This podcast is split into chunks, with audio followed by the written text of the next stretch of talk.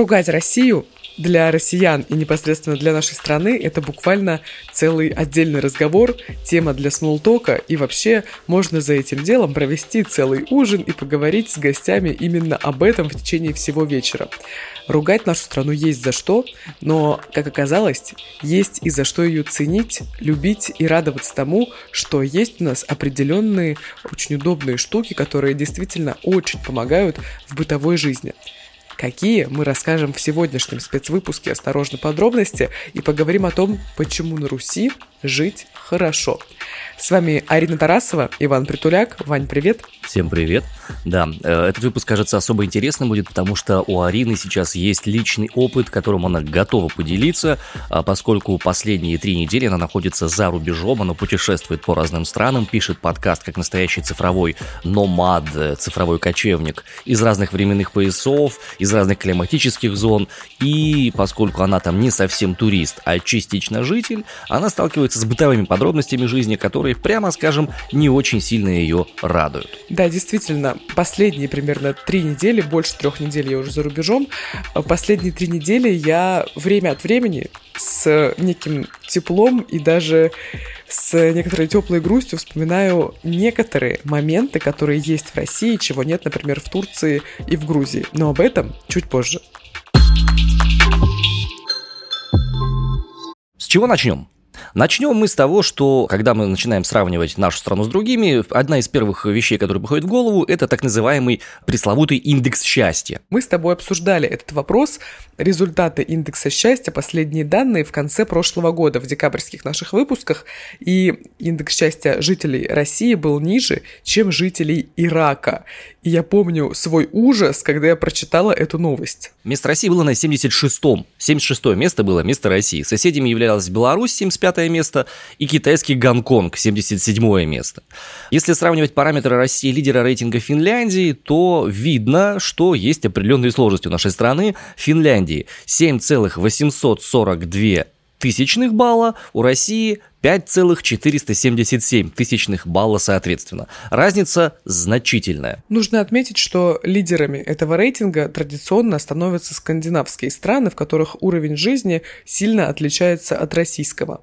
Но, когда мы с вами готовили этот выпуск, я вот сразу вспомнила об этом индексе счастья и сказала, что, слушай, конечно, очень странно, что люди у нас по словам, значит, экспертов, максимально несчастные, но когда но когда я разговариваю с экспатами, которые переехали жить в другую страну, в Европу, в Азию, куда угодно, многие из них вспоминают Россию добрым словом за некоторые ее плюшки типа центрального отопления или госуслуг, например которые мы считаем чем-то абсолютно естественным и сообразно как бы за здравствуйте к себе их воспринимаем.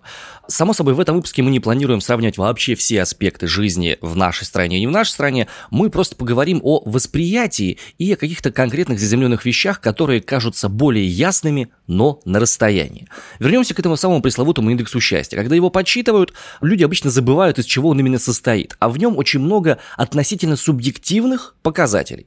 Есть объективные штуки, да? В индекс счастья официально входит уровень ВВП на душу населения, ожидаемая продолжительность жизни, гарантии занятости и уровень коррупции.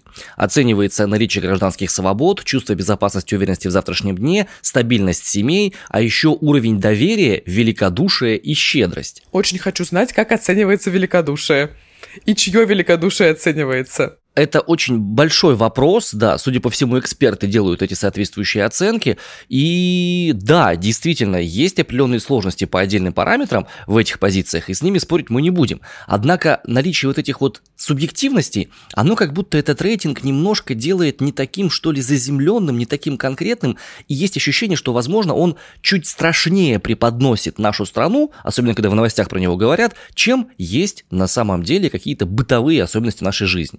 Сегодня мы поговорим именно о бытовых вещах. Слушай, ну скажи, что то, что россияне чувствуют себя менее счастливыми, чем жители Ирака, звучит крайне пугающе. Но это на самом деле не так, потому что конкретно уровень ощущения счастья как психической категории никто в реальности не замеряет. Индекс счастья – это некое результирующее вот этих вот предыдущих параметров. И на самом деле это, ну как, фикция определенная. Счастье не следует воспринимать как вот конкретно субъективное состояние удовлетворения жизнью. Нет, это именно такой индекс, в том-то все и дело того, чего в реальности не существует. А вот что в реальности существует, так это сколько мы тратим за центральное отопление, наличие вышеупомянутого центрального отопления, доступ к возможности заказать еду где-нибудь онлайн. Насколько хорошо развит общественный транспорт. Интернет безлимитный. Да, замечательно ты отметил скорость интернета в том числе. Насколько просто сходить к врачу и получить справку, и нужно ли к этому врачу идти. Насколько сильна бюрократия в стране. Ну и так далее. В общем, сегодня обсудим обсудим плюсы жизни в России именно в бытовом плане. Ну что, Арин, начну с вопроса тебе. Ты, получается, последние три недели живешь в Турции, в Грузии, снова в Турции. Это твой первый выезд такой большой крупный зарубеж или уже не первый? Да, это мой первый такой большой зарубежный вояж, и случился он буквально за сутки. Короче, я решила поехать за сутки, и потом через 10 дней уже была в Турции.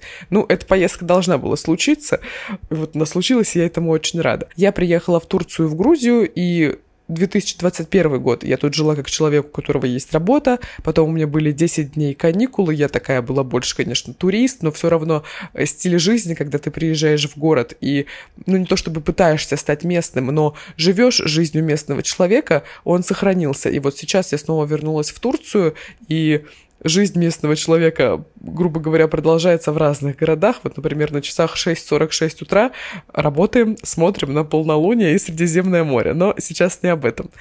Могу сказать сразу на сравнении, что две страны, Турция и Грузия, абсолютно разные. И я ехала сюда с огромными стереотипами и страхами именно в Турцию, потому что я думала, а, меня украдут, я не смогу спокойно ходить по улице. Подожди, ты боялась или хотела этого, определимся? Я хотела и боялась одновременно. Сначала я очень сильно хотела, потом я купила билет и начала очень сильно бояться.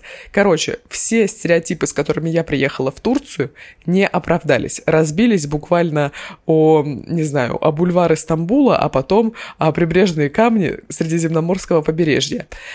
Сложности, которые произошли, наверное, в основном происходили в Грузии. Ни в Турции, ни в Грузии нет центрального отопления. И вот мы сменили уже, наверное, около семи апартаментов. И в Грузии одни из апартаментов у нас находились, так сказать, на минус первом этаже, то есть это немножко подвал, немножко цоколь, короче, мы шутили, что мы живем в подземелье, и действительно, на самом деле так и было, потому что холодная, холодная комната, центрального отопления нет, но есть кондиционер. Так вот, люди в Турции и в Грузии греют комнаты кондиционером. В Стамбуле, например, есть квартиры, есть апартаменты, я жила там, в которых есть батареи, ну и действительно как бы проблем с этим нет, потому что очень развитый город, большой. В Грузии вообще как бы такого нет, воздух греется только кондиционером, ставишь на 30, а там уже как повезет. Если хороший кондиционер и небольшие площади, а еще если кондиционер есть в каждой комнате, тогда нормально, нагреется и будет комфортно, как вот у меня сейчас на Средиземноморском побережье в городе Каша, вот ситуация такая, я как бы особо не мерзну. Но в Грузии было иначе, так как это такое, знаешь, немного подвальное помещение, холодный пол, постоянно такой немножко студеный, скажем так, воздух. Ощущение застенков, я понял, да. Ну да, такое, немножко фреш, ходишь постоянно. Ну и, короче, я там промерзла, судя по всему, за эти несколько дней, хотя я там спала в свитерах, и спать в целом было комфортно и тепло. Ну и все, и начала там у меня болеть горло и так далее. Уезжала я не с очень приятным, так сказать, впечатлением. Слушай, а если сравнивать, допустим, э, денежные параметры, набор еды, который ты покупала в Грузии, и набор еды, который ты покупала в Турции, он примерно же одинаковый был, если мы говорим не о каких-то ресторанных делах, а вот, ну, как там, повседневном каком-то. Хочешь спросить, сколько стоят яйца? Ну, ты же знаешь больше всего об этом на самом деле в своей жизни, да, как бы, это основная твоя компетенция. Это основная моя трата. Трата, да. Расскажи, как ты же стопудово сравнивала? Вообще, да, на самом деле фудшопинг для меня это целое отдельное удовольствие. И вот, например, Россия это средняя цена на поход в магазин, в Турции дешевле, в Грузии дороже. Но я тебе так просто скажу для сравнения, что примерно за неделю в Турции мы потратили в два или даже в два с половиной раза меньше денег, чем мы потратили в Грузии. Хотя в Грузии мы платили за жилье не все время, что мы там были, и питались часто дома. Вот, короче, в Грузии жить сильно дороже, чем в Турции, и немного дороже, чем в России. Что касается цен на яйца, например, ну, где-то примерно одинаково, что в Турции, что в Грузии, но дороже, чем в России. Если в России я жаловалась на 100 рублей и яйца ужасного качества, то в Турции это примерно 125 рублей, в Грузии 150, но нужно отдать должное, качество как бы соответствующее. Они большие, с ярким желтым желтком, и это прям отлично. Помнишь еще историю про мандарины, наверное, ты? Угу. Наши слушатели, возможно, не помнят. Короче, в конце прошлого года у меня был буквально рейд по э, продуктовым магазинам Красноярска, где я сравнивала цены на мандарины, потому что там они были какие-то космические 250 рублей за килограмм, 180, 150 и так далее. Так вот здесь апельсины в Турции я покупаю за 15 рублей килограмм.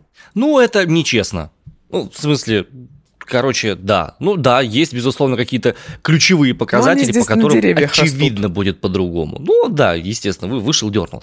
Хорошо, а давай заземлимся еще немножко. С точки зрения вот ежедневно твоей работы, тебе необходимо было быть постоянно на связи, постоянно быть э, в сети, чтобы можно было разговаривать. Ой, да, это моя главная боль.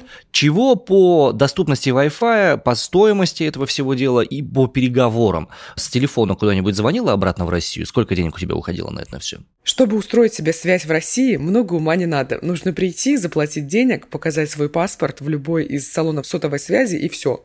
У тебя есть интернет, вероятнее всего, безлимитный и достаточно быстрый, потому что Россия буквально славится скоростью интернета как домашнего, так и мобильного.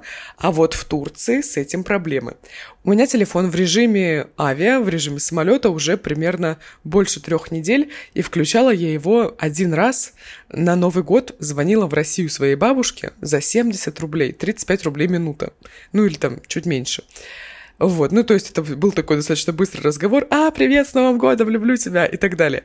Чтобы в Турции оформить сим-карту, нужно постараться, потому что здесь любят продавать номера, которые уже на кого-то зарегистрированы. То есть ты приходишь, отдаешь деньги, тебе дают симку, а она у тебя не работает, потому что ей уже кто-то пользуется, например.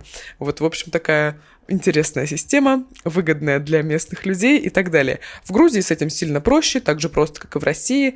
Приходишь, если тебе нужен безлимитный интернет, то неделя будет стоить 8 лари, это около там 200 рублей, чуть-чуть побольше, вот, и плюс каждый новый день это еще 1 лари, то есть еще плюс 25 рублей за достаточно быстрый, стабильный, безлимитный интернет. Звонки, смс туда не входят, только интернет. А когда мы выбирали апартаменты, фильтром на Airbnb или на Booking был факт наличия бесплатного Wi-Fi. Вот, потому что я понимала, что симку я навряд ли куплю, и нужен просто хороший интернет, потому что мне нужно там делать каждый день зум-колы и присутствовать там на летучках, и в целом нужен интернет, Инстаграм привет и так далее. Ну, хотелось бы, короче, быть на связи.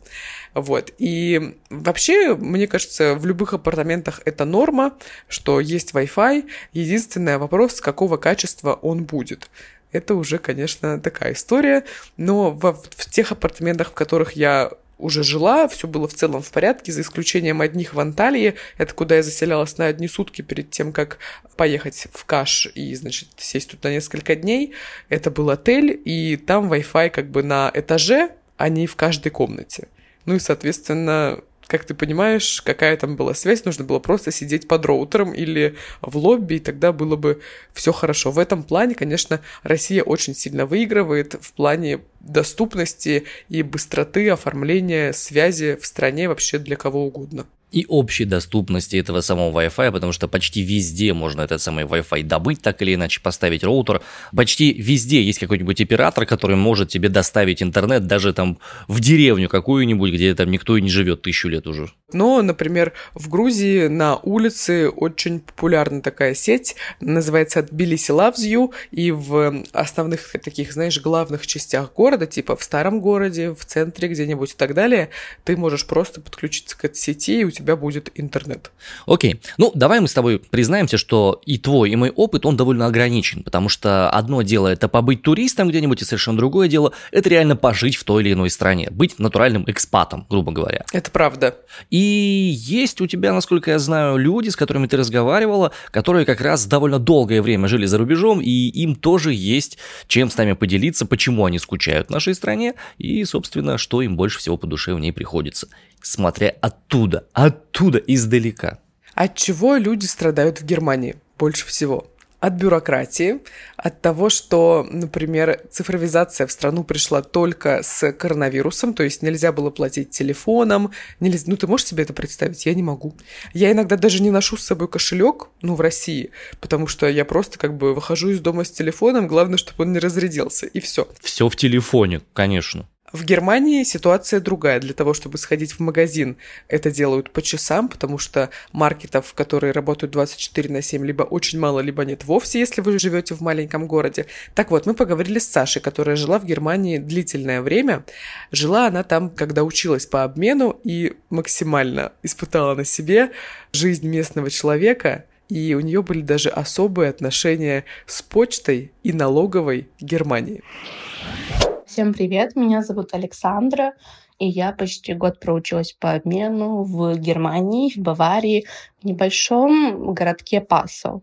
И из тех бытовых проблем, которые явно впиваются тебе в голову, это тот факт, что в целом все, что связано с IT-фишечками в Германии, оно приходит туда достаточно еще медленно и долго, те же самые возможности Apple Pay и э, пришли, может быть, буквально пару лет назад вместе с ковидом э, для такой более безопасности для здоровья и чтобы люди просто меньше расплачивались наличкой и больше пользовались карточками.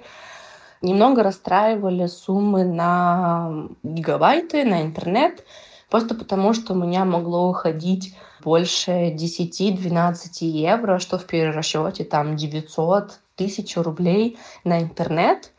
Причем это не были какие-то дикие суммы гигабайтов, это могло быть там 8, 7, это не безлимит абсолютно, и такого понятия, как безлимитный интернет в Германии встречается крайне редко, и поэтому, ну, в этом случае, например, в моем городке меня спасал бесплатный интернет в центре города. Но, опять же, я знаю, что так не везде, и в итоге сумма на связь выходила такой крупной статьей расхода. В том числе отдельная большая боль, мне кажется, всех кто приезжает в Германию, это все, что связано с почтой, потому что начиная от регистрации в городе, твоей банковской карточки, пин-кода для банковской карточки, медицинской страховки, карточки студента, заканчивая налогами и какой-нибудь скидочной карточки для немецких железных дорог, тебе все приходит по обычной, натуральной почте, когда спускаешься вниз, открываешь свой почтовый ящик и достаешь этот конвертик. Нет абсолютно никакой электроники, нет возможности получить этого по имейлу или как-то ускорить процесс. У нас реально мы когда приехали туда учиться, я, наверное, месяца полтора ждала по почте свою медицинскую страховку. И и ты ничего не можешь с этим сделать абсолютно, и, конечно, это доставляло очень и очень много проблем и негодования. Еще одна особенность, она больше исходит из того региона, где я жила. Это Бавария, которая является более консервативной, и в том числе это был небольшой городок, и на это тоже нужно сделать акцент, потому что вопрос про неработающие магазины. Я думаю, про это многие знают, что в то же самое воскресенье абсолютно все магазины закрыты, но меня лично больше удручало немного факт того, что в будние дни э, все абсолютно продуктовые магазины закрывались в 8 часов вечера, и все. Больше после 8 твоя единственная возможность где-то купить еды — это заправка, которая работала, по-моему, до 10 вечера, и там был какой-то ограниченный набор продуктов, вроде воды, газировки, чипсов, пиццы замороженных, и все.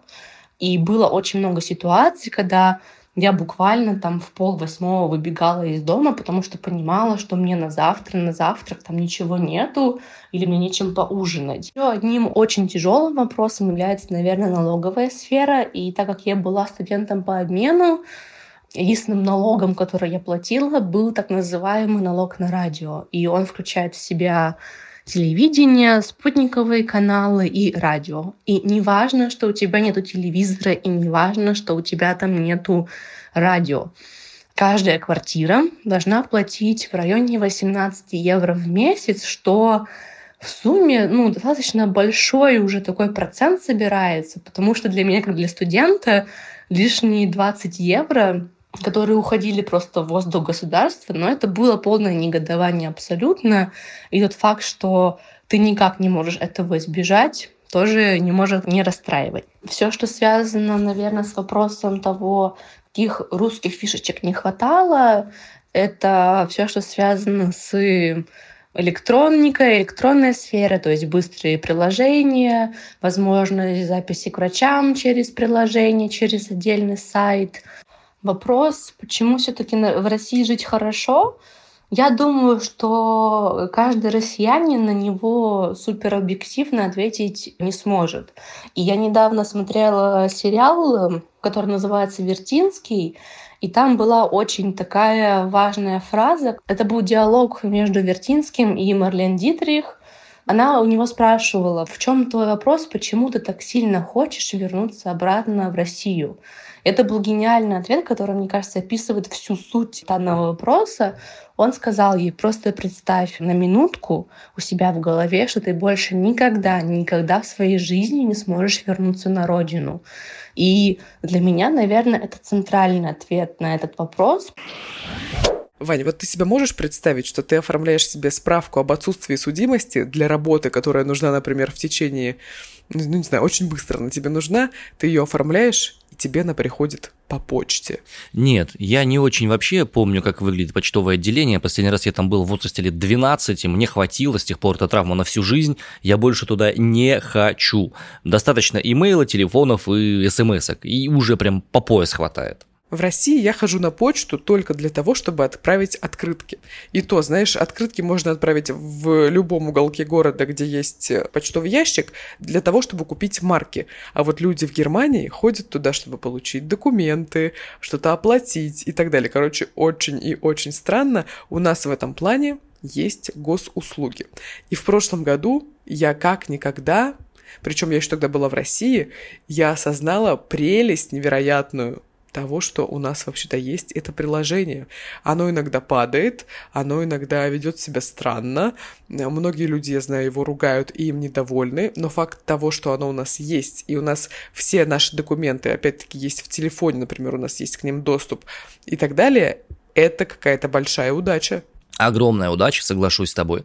У меня много родственников пожилых, и вместо того, чтобы они во времена эти коронавирусные стояли в очередях где-нибудь в каких-нибудь там э, заведениях, где нужно подключать газ, воду или там что-нибудь еще, или льготы какие-то получать, все делаем через госуслуги с их же собственных телефонов, и это жутко удобно, это безопаснее, это их экономит. Это не реклама госуслуг, это признание того факта, что они удобны. Да, я тоже сижу и думаю, боже, это звучит как реклама госуслуг.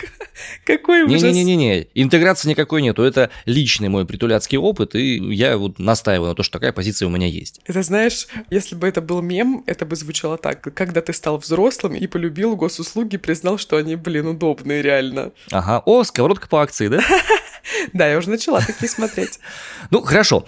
Германия, понятно, это особая страна. У нас даже в Омской области есть целое поселение. Немецкое Азово называется. Ну да, по России, в принципе, много русских немцев живет, и есть прям отдельные коммуны, скажем так, по России, например, на Алтае. Понятно, что взаимодействие России и Германии с точки зрения именно вот этой вот мигрантской, с точки зрения переездов туда-обратно, это очень давнее, очень плотное взаимодействие, и есть у многих знакомые, которые так или иначе жили в Германии, жили в России, возвращались и так далее.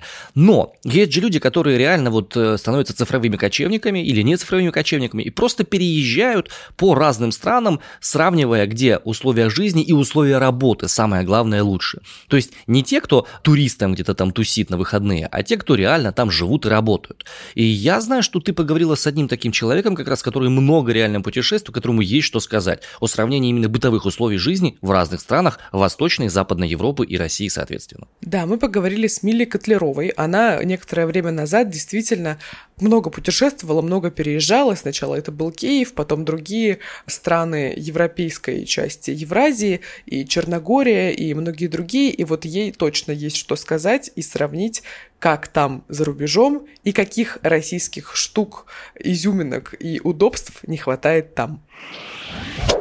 Я жила в Черногории суммарно 8 месяцев, в том числе и зимой. Так что, в общем-то, у меня есть опыт э, нахождения там вне сезона, когда ты живешь там просто как местный. Какие были неудобства? В первую очередь мне не нравится в Европе, ну, в принципе, там, где бывает достаточно холодно зимой, но не так холодно, как у нас. То есть там, например, температура редко опускается ниже 5 градусов, даже ночью. И при этом там очень мало где есть отопление. И все греются кондиционерами, что странно, потому что кондиционер висит наверху, а по законам физики тепло идет снизу вверх, и поэтому батарея у нас всегда внизу. Поэтому если ты обогреваешься кондиционером, то тебе все время не хватает, естественно, этого тепла, оно очень быстро уходит наверх, и нужно буквально... Были моменты, когда приходилось буквально сидеть под кондиционером, чтобы не замерзнуть, потому что как только ты от него уходишь, все тепло поднимается наверх, вверх, и внизу просто не тепло, то есть тебе все время холодно, если ты где-то в другом месте находишься. Хотя, с другой стороны, там можно, конечно, поставить обогреватель, но это очень дорого получается. Вот это мне, в общем, не нравится, что ты либо сидишь под кондиционером, либо платишь очень много денег за обогреватель. Хотя кондиционер, работающий весь день, тоже холодно. Плюс там влажный воздух, и, соответственно, у тебя дома тоже все время влажно, относительно тепло под кондиционером, как только он выключается, холодно и влажно, и постоянно плесень. Там вот это тоже проблема зимой. Если еще дом не очень хорошо сделан, то очень быстро вот от таких перепадов плесень образуется, что для нас в России, в общем-то, непривычно, потому что здесь у нас все время тепло и сухо. В этом тоже есть свои минусы, потому что все время кожа сохнет, но, по крайней мере, нет плесени вокруг.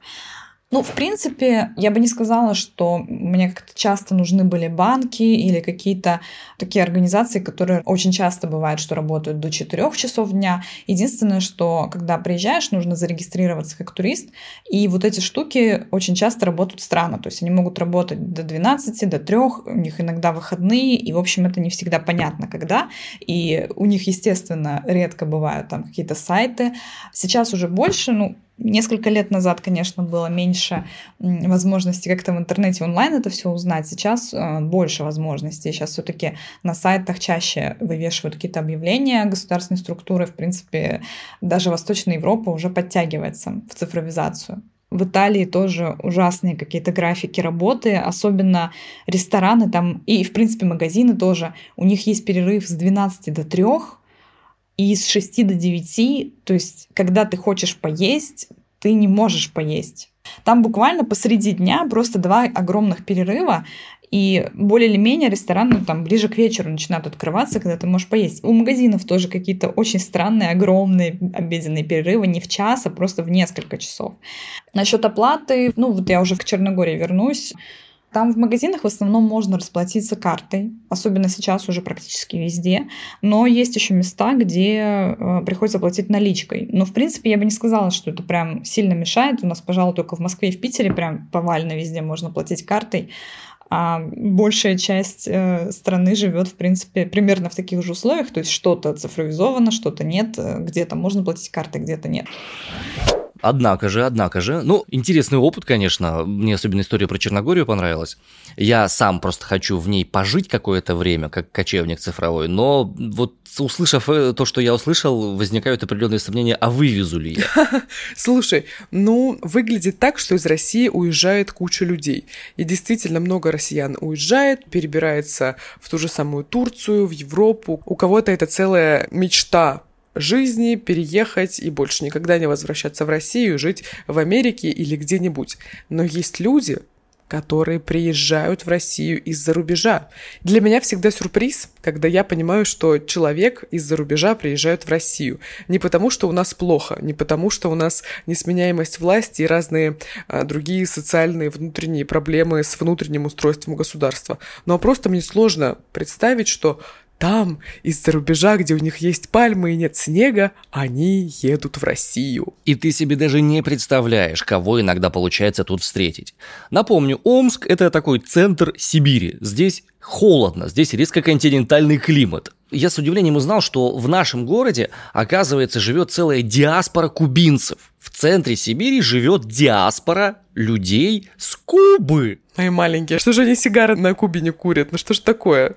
Я решил спросить об этом, потому что к одному из них я хожу как э, к барберу, он работает сейчас в барбершопе, хотя до этого он здесь, в Омске, учился в танковом училище. Он профессиональный танкист, который работает барбером.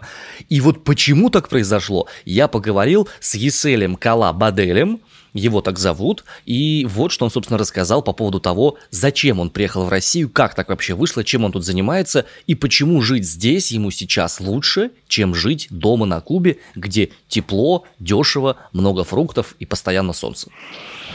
Как давно ты переехал в Россию?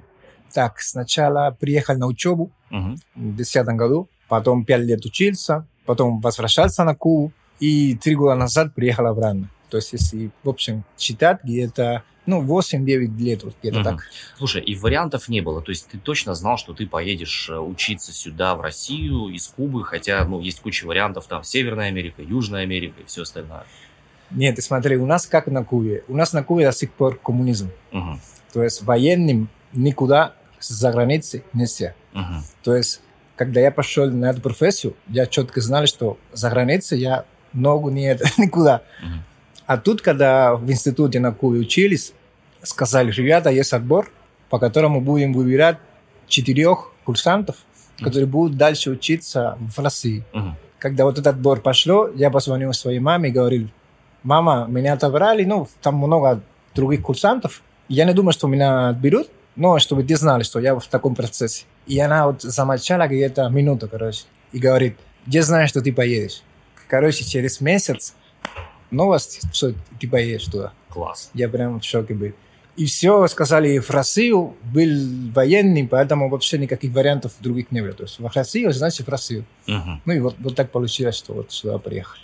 Получается, отучился, вернулся обратно на Кубу. Да. Тебе было тогда, получается, 24 года. 24 тебе... года, да.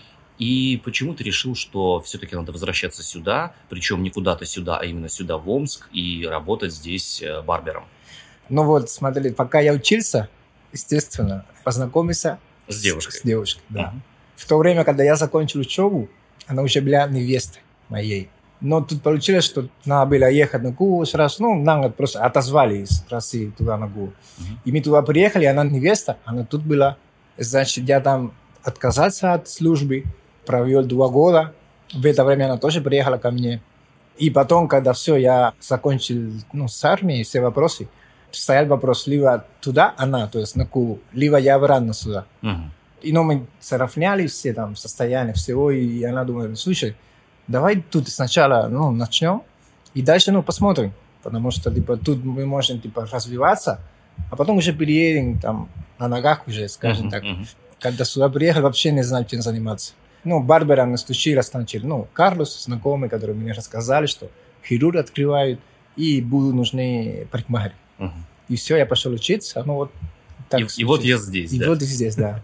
Э, скажи, пожалуйста, когда вы сравнивали какие-то моменты, где лучше жить, вы принимали во внимание что? То есть э, стоимость жилья там или, в принципе, возможности заработка, какие-то такие бытовые простые вещи были, да?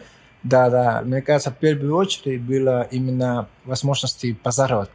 Потому что на Кубе, понятное дело, что там ну, коммунизм, все принадлежит государству, экономия закрытая, вот, то есть возможности развиваться и заработать мало. А тут, ну, типа, больше возможностей, да, можно зарабатывать. И, то есть, деньги, которые тут зарабатывают, по сравнению с Кубой, то есть, это намного больше. То есть, именно, да, когда ну, именно идет э, конверсия валют, угу. то есть, получается прям, ну, хорошо. Если сравнивать, допустим, а, стоимость жилья, платят ли на Кубе какие-то вот коммунальные расходы, там, газ, вода, ну, вот какие-то такие вещи? Ну, там, да, там платят за электричество, за воды, да, питьевую воду, то есть э, за вода. И в некоторых э, регионах есть газ. То есть люди покупают газ, потому что это, ну, типа легче и более цивилизованно, да, скажем так. Uh-huh. За это мы платили немного, на самом деле, по сравнению, да, по сравнению с Россией. Сколько мы за месяц мама платила песо, не знаю, там, 60 или 150 песо тогда было. Это где-то 2 доллара. Uh-huh. Ну, 3 доллара вот так если грубо говоря. То есть, ну, в целом это как бы, ну, ничего, да, по сравнению с Россией. Ну, вот так. Если бы ты хотел купить квартиру или дом на Кубе? Что вообще в большем обиходе? Комната, квартира, дом, жилье какое-то? Мгм. Где живут молодые, скажем так? В основном люди, которые прям начинают все сначала, лучше покупают именно участок земли, и там они сами строят свой дом. Дом на Кубе сейчас стоит там, ну тогда стоило где 20 тысяч долларов. Это может даже у моря быть, короче. То есть, если ты уже где-то ну, в простом там, в регионе, за 5 долларов ты ну, мог бы купить нормальный участок, уже дом не достроенный, или дом достроен, но он не очень качественный. Но в целом, э, так молодежь, которая прям, у них есть постоянная работа, заработка хорошая, они строят свой дом, ну, сами строят дом, да. Это кирпичный. И, то есть, в целом, э, покупать квартиру, у нас нет такого, что есть новостройки, нет, у нас такого не такого. У нас именно многоквартирные дома э, вообще не строятся, мне кажется. Там строятся двухэтажные, и это строит государство для тех, допустим, у кого когда-то был ураган, и они пострадали, потеряли дома. Хорошо. Получается, если сравнивать зарплаты барберов там и зарплаты барберов здесь, ну, все-таки разница большая. Я назову условную цифру. Я предполагаю, что барбер получает в среднем, допустим, по Сибири 55-60 тысяч рублей. Да, правильно. Где-то так. Да, где-то так. Вот. При том, что, допустим, кубинский, как мы выяснили, получает меньше. Да, получает смысле. меньше, да. Ну, опять же, там другие цены, да. Но в целом он меньше. И там тоже меньше возможности именно что-нибудь на эти деньги купить. Потому что если он, допустим, захочет покупить машину, то ему ну, придется долго копить. Да? Тут тоже нужно долго копить, но тут есть возможность купить бэушную машину. А там даже бэушную, ну, то есть там других новый вообще там цены космические. А бэушные, они тоже очень дорогие.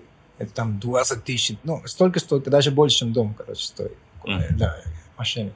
Имея тот опыт жизни, который у тебя есть сейчас в жизни в России, скажи, пожалуйста, вот пройдя то, что ты прошел сейчас, да, заведя ипотеку, жену и все остальное, если бы тебе сказали тогда, когда тебе было 19 лет, вот у тебя два пути развития, да, вот тут оставаться на Кубе или здесь да, двигаться дальше в России, что бы ты выбрал? Я, наверное, тоже приехал бы сюда. Окей, можно понять, почему люди переезжают в Россию, вот, например, как наш предыдущий спикер из, э, например, из Кубы, да, это все равно страна, нельзя сказать, что передовая, нельзя сказать, что с очень развитой экономикой и так далее. Но есть ведь и кейсы, когда, например, в Россию переезжают на ПМЖ или на долгое проживание из-за работы, или не только из-за работы приезжают путешествовать, посмотреть страну и так далее. Вот, например, мы знаем одного такого человека. Это Бен. Он из Великобритании и живет в России уже некоторое время. Переехал он, собственно, из-за работы, и он мог выбрать, куда ему переехать. И выбрал Россию. Почему так произошло? Он нам сейчас и расскажет. И что в России ему нравится больше, чем в Великобритании, хотя, казалось бы, он тоже об этом нам сейчас расскажет. Почему я переехал в Россию? Главная причина заключалась в том, что я просто могу себе это позволить. Благо, моя работа позволяет мне довольно легко выбирать страну, в которой я живу. Кроме того, я уже посещал Россию в 2013 году. Я был в Москве, в Санкт-Петербурге и убедился, что это классное и интересное место, и, возможно, тем самым преодолел страх перед Россией, который немного присутствует на Западе.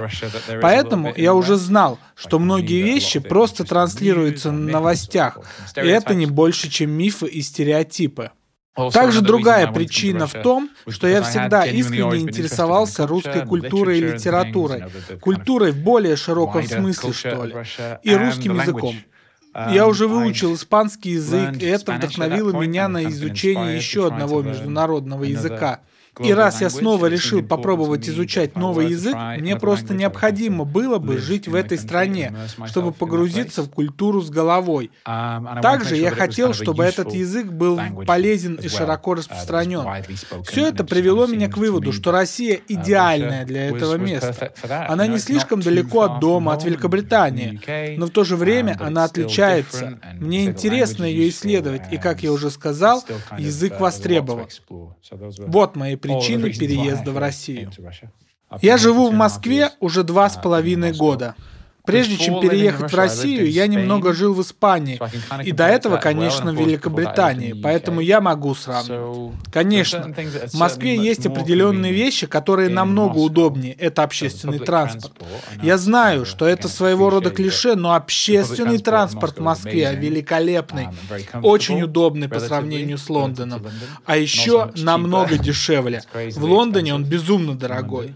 Отопление зимой – это огромный плюс. Я uh, заметил, что когда я приехал в Великобританию на Рождество, дома в Манчестере было намного холоднее, чем в Москве. Хотя температура в Манчестере может быть около 5 градусов тепла, а в Москве иногда минус 20. В Манчестере, как правило, в этот момент будет намного холоднее, потому что воздух очень влажный, и из-за этого вы мерзнете намного больше. Также в Москве в целом инфраструктура города очевидно подготовлена к зимним условиям, поэтому улицы каждый день убираются, в зданиях есть центральное отопление. В то время как в Великобритании отопление очень дорогое, uh, поэтому люди, как правило, стараются как можно реже его включать. В противном случае это будет абсурдно дорого. Поэтому в домах довольно холодно. Um, На улицах зимой гололед, потому что для уборки улиц нет инфраструктуры. Uh, Чтобы вы понимали ситуацию, на улице может быть всего минус 2 градуса, это уже превращается в большую катастрофу, потому что люди повсюду начинают поскальзываться и падать. Еще одно отличие – это то, что в Великобритании в дополнение к подоходному налогу есть еще и муниципальный налог, который зависит от того, где вы живете.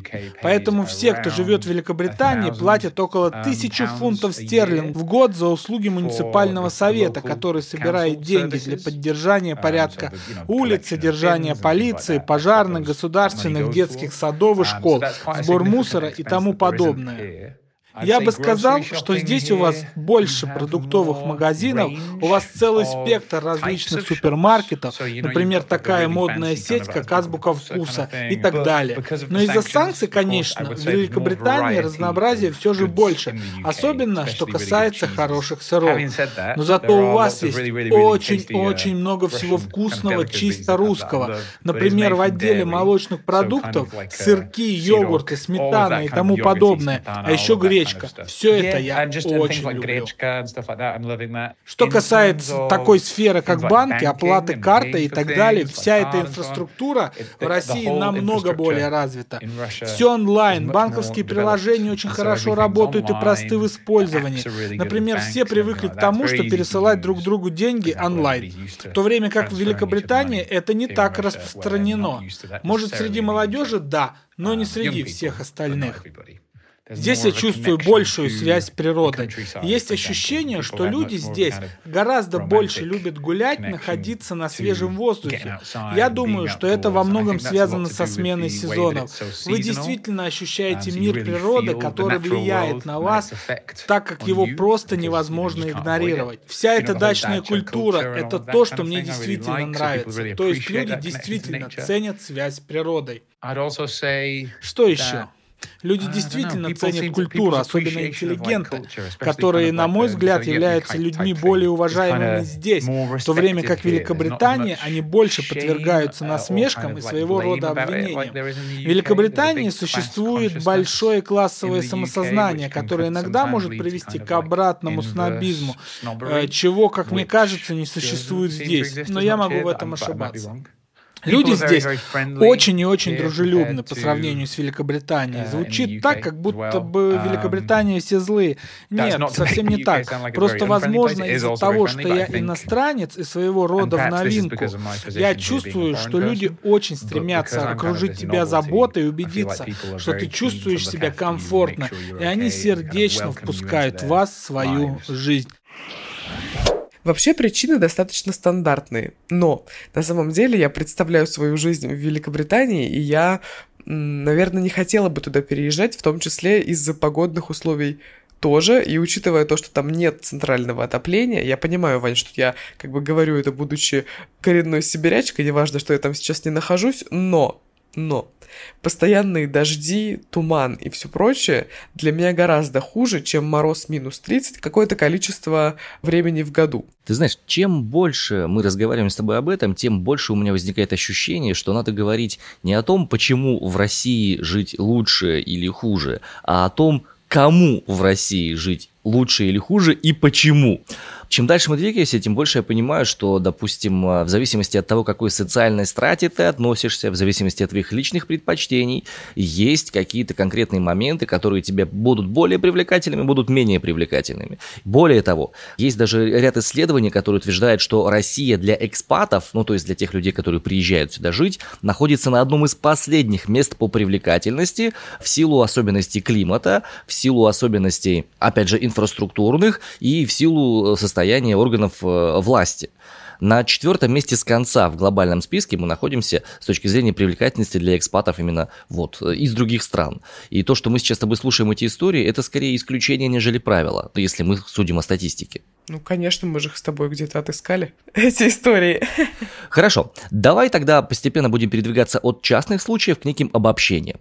Мы долго выбирали, долго прикидывали, кто же может нам дать какую-то общую картину о происходящем, таком сложном явлении, потому что сравнивать инфраструктуры в разных странах очень непросто, потому что действительно есть, допустим, там Восточная Европа, Западная Европа, между ними много различий. Есть какие-нибудь страны Азии и есть Европа в глобальном смысле. Есть там Америка Северная, Америка Южная и Россию, по каким параметрам, по каким пунктам сравнивать, было очень сложно и очень непонятно. Но нам удалось найти специалиста, который смог нам дать более-менее мета-взгляд на происходящую ситуацию и рассказать, а что, собственно, отличает нашу страну с точки зрения бытовых условий, бытовых подробностей от других стран, про которые мы говорили в этом выпуске, и почему в России есть некоторые аспекты, которые значительно лучше разработаны для удобства жизни нас с вами. На связи у нас Петр Иванов, социолог города из лаборатории гражданской инженерии, профессор Свободного университета Москвы, урбанист и социолог соответственно. Ну, хороший вопрос, потому что глобально сравнивать достаточно сложно, потому как Россия довольно большая. Вот, и если мы говорим про разные города России, мы будем получать абсолютно разный уровень доступности коммунальных услуг, и стоимость этих коммунальных услуг, и возможностей. Да, то есть, когда мы говорим про Россию, там зачастую мы говорим о том, что вот у нас какой кошмар, огромное количество людей не имеет доступа к туалету, туалет на улице. Ну, да, действительно, да, там, если мы сравниваем с Индией, то мы очень благополучны в этом плане. Вот у нас э, совершенно замечательно самостоятельный доступ к воде. Вот, и не обязательно сравнивать это с Индией, мы можем сравнивать с Шотландией и тоже э, радоваться тому, насколько вода у нас, во-первых, дешева, во-вторых, доступна, в-третьих, ну, как мы можем ей неограниченно пользоваться. Конечно, мы можем говорить об осознанности, о том, что всегда, когда чищу зубы, я включаю воду, но тем не менее, у нас этот вопрос не стоит настолько остро, что если ты не будешь выключать воду, когда чистишь зубы, потом очень сильно удивишься тому, что придет в платежке. То есть это бывает очень по-разному, бывает очень неравномерно и, более того, неравномерно внутри страны. Вот, то есть, опять же, если мы возьмем центр Самары, то мы тоже обнаружим, что там есть достаточно большие сложности, связанные с доступом к туалету, например, да, там, и, или к мытью. Да, то есть люди вполне себе в центре города моются на крыльце даже зимой. А, вот, и ну, так бывает. Да, там, если мы возьмем какие-то другие города, мы увидим какие-то другие проблемы. А вот, опять же, что касается сервисов, которые включены в повседневную жизнь, мы тоже видим очень разные варианты. Например, в Красноярске мы можем платить с помощью приложения или с помощью банковской карты за общественный транспорт. В Москве мы тоже имеем целый набор вариантов того, каким образом мы оплачиваем общественный транспорт, но он отличается. Да, и в этом плане ну, мы не можем сказать, что есть какая-то единая российская история про то, как мы пользуемся общественным транспортом, какие сервисы у нас есть. В каждом городе есть какие-то свои особенности. А вот, и в этом плане тоже нельзя сказать, что Москва наиболее передовая. Да, в каких-то вещах, опять же, какие-то другие города опережают ее. Вот. А с другой стороны, Москва является одним из передовых мировых столиц с точки зрения цифровизации сервисов, с точки зрения цифрового управления. Да, то есть портал госуслуг, на самом деле, и портал э, город.мост.ру – это очень интересные, очень э, передовые с точки зрения э, доступа к государственным и муниципальным услугам порталы. Вот, и никакой Лондон там не может похвастаться чем-то похожим. Вот, там будут другие удобства, которые будут позволять взаимодействовать с городом более комфортно, которые будут скорее аналоговые, скорее более близкие к пользователю, скорее связанные с э, работой с user experience и точками касания. Вот в этом плане у нас чуть похуже. А вот, но с точки зрения цифровизации этих услуг мы вполне себе впереди планеты всей, и многие рейтинги показывают, что там Москва входит в десятку самых успешных цифровых городов. А вот именно по показателю e-government, по показателю цифровизации доступа к сервисам, сервисом. Вот, то есть это вполне себе не то чтобы сравнимо, это как раз-таки является передовым таким cutting-edge опытом. Тем не менее, кажется, что у нас чудовищно энергонеэффективные дома, но когда дома проходят через капитальный ремонт, вот, они выходят на достаточно хороший уровень энергоэффективности, эффективности отопления. Это немало. Нельзя сказать, что мы а, расходуем страшные деньги на отопление, если, конечно, мы живем в частном секторе. А вот, то есть, когда мы находимся в квартирных домах, в особенности прошедших через капремонт, то мы можем этим даже относительно хвастаться, относительно Восточной Европы. Вот относительно Германии, наверное, не можем хвастаться. В Германии все-таки это делают лучше, но тем не менее, да, это достаточно серьезная вещь. Но если сравнивать, у нас достаточно слабо развитая инфраструктура, связанная с раздельным сбором мусора, связанная вообще с мусором. Мы с ними умеем обращаться, к сожалению. А, вот. Но, тем не менее, потихоньку во многих крупных городах развиваются, опять же, инфраструктуры для комфортного разделения мусора на различные фракции, включая даже биологические фракции. Там, скажем, в Челябинске есть производство биогаза из органических бытовых отходов, и это вполне себе тоже да, такая важная часть жизни, жизни гражданина, который пытается практиковать ответственное потребление. Вот, и в этом плане мы ну, стремимся во многих городах вполне к европейскому уровню, но не везде. В этом плане Москва достаточно перспективный регион. Челябинская область оказалась очень перспективным регионом с этой точки зрения. Сибирь чуть меньше пока что, но стремится, стремится ну, как ни странно, у нас очень серьезным образом провалена социальная инфраструктура. У нас достаточно мало объектов, которые даже сложно на русском сформулировать, объектов соседской инфраструктуры, объектов поддержки на территории, так называемых комьюнити-центров, соседских центров, пространств, в которых люди могут приходить в общественное пространство и создавать там какие-то общественные организации, группы поддержки, курсы, кружки, э, все что угодно, да, получать какую-то помощь, получать какую-то поддержку, какие-то, не знаю, льготные завтраки, льготные обеды, какие-то обмен вещами и так далее. То есть это достаточно такая сложная история, э, элемент социальной инфраструктуры, который не имеет настолько ярко выраженного, как у нас принято, благополучателя. Это у нас социальная инфраструктура имеет всегда очень четкого благополучателя, вот детский сад для детей, там вот, значит, центр социального обеспечения для пенсионеров, вот, и, пожалуйста, не путайте. В то время как, когда мы говорим о Европе, мы очень часто сталкиваемся с элементами социальной инфраструктуры. С одной стороны, вроде как таргетированная, да, там это у нас а, центр помощи уличным наркопотребителям, там это у нас центр помощи людям с ментальными заболеваниями, это у нас центр помощи пожилым. Но в целом это центры, как правило, интегративные, и там люди, которые не являются наркопотребителями или носителями ментальных заболеваний или сильно пожилыми, могут найти для себя что-то интересное, возможности реализации и ну, во многом эта специализация является поводом для того, чтобы люди там собирались и что-то вместе делали. Вот у нас ну, потихонечку были какие-то попытки сделать что-то похожее на базе библиотек, на базе молодежных центров, домов культуры, но все-таки это пока такие вот а, отдельные зачаточные поползновения, вот, и такой развитой системы, как, скажем, в Германии у нас пока, к сожалению, нет. То есть какая интересная штука получается? Внутри одной отдельно взятой страны разница между городами может быть больше, чем разница между городами в разных странах. Москва, в этом смысле, в которой проживает вышеупомянутый Бен, это один из передовых городов вообще мира с точки зрения удобства, городской среды, проникновения электронного правительства и так далее, и так далее. С другой стороны, если мы возьмем какой-нибудь... Урюпинск пусть будет. Например, да. То мы с удивлением можем обнаружить, что, ну вот Урюпинск по сравнению с Москвой, ну такое себе, как бы, да. Вот, и жить там, ну, может быть, тоже не очень хорошо. И в глобальном смысле, как мне кажется, вот я какой вывод делаю из сегодняшнего подкаста, это то, что сравнивая, что в нашей стране лучше, чем в других, надо задавать себе вопрос, а для кого, опять же, это лучше? Вот для кого? Я уверен, что жить одинокой девушке в Турции лучше, чем жить одинокой девушке где-нибудь в Польше. Ну, например, быть айтишником в Польше лучше, чем быть каким-нибудь военным в Китае. Ну, в смысле, выезжающим туда. И эти вещи нужно сравнивать очень точно, понимая, кто именно сравнивает. Для меня, как для отца двоих детей и мужа, то есть у меня большая семья такая, я понимаю, что, ну, вряд ли я сейчас со всем своим кагалом смогу взять, сорваться и уехать в другую страну и получать там какие-то льготы, как-то вот радоваться, веселиться и, и говорить, что, ну, да, там круче, чем здесь для меня. Поэтому я пока никуда уезжать не планирую. И я понимаю, что здесь, в том месте, где я нахожусь, есть хорошие вещи, которых нет где-нибудь там за рубежом.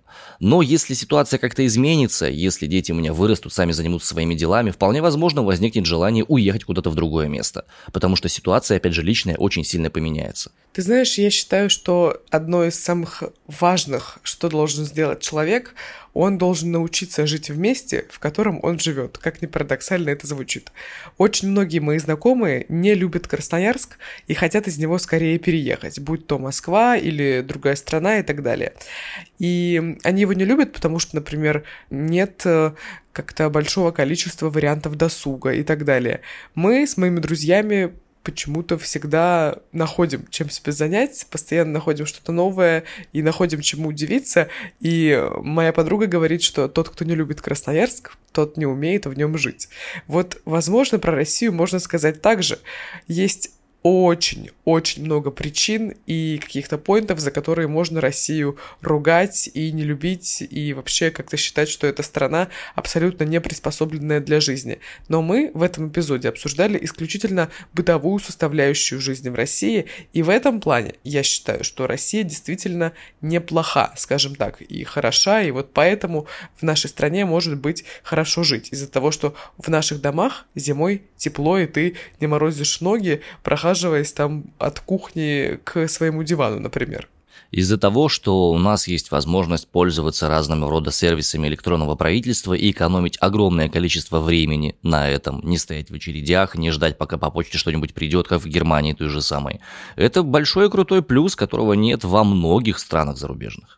Точно. Еще очень хорошо, что цифровизация у нас развита, и произошло это не только когда случился коронавирус, а за много-много лет до этого начали появляться а, возможности оплачивать что-то картой, платить сейчас за проезд в автобусе той же самой картой, часами, носом, глазом, вообще чем угодно. Да что говорить? Что говорить, когда в Москве на входе в метро можно оплатить биометрическими данными этот, собственно, самый вход? Но тут, чтобы быть справедливыми, стоит еще упомянуть, э, что это же является одним из аспектов формирования того самого пресловутого цифрового концлагеря, когда всякое твое перемещение фиксируется, на тебя ведется досье с самого твоего рождения, и абсолютно все где ты был, что ты покупал, как ты это делал, может в какой-то момент собраться в одном месте и стать доступным э, правоохранительным органам или кому-то еще. Да, это то, чем мы платим за удобство. Ну да, это издержки, мне кажется, они свойственны не только для России. Как я уже сказала до, очень много есть причин, за которые можно Россию не любить и можно Россию ругать. И мы с Ваней, мне кажется, каждое утро одну из этих причин нет-нет, да обсудим. Вот, ну, такой получился у нас спецвыпуск. Попытались мы найти плюсы жизни в России. Я попыталась найти причины вернуться. Дамы и господа, на этом у нас на сегодня все. Огромное спасибо за ваши комментарии, за ваши слова поддержки, за ваши пять звезд. А вы их еще не поставили? Ничего страшного, я вот вам немножечко вперед, так сказать, поблагодарил и как бы обязал вас это сделать. Будет очень приятно, если вы отметите 5 звезд где-нибудь на Apple подкастах, если вы поделитесь с кем-нибудь этим выпуском, ну и если вы выскажете свое собственное мнение в комментариях, а какие бытовые особенности жизни в нашей стране, на ваш взгляд, лучше по сравнению с другими. На этом у нас на сегодня все. Любим, целуем, адью. Пока. Thank you.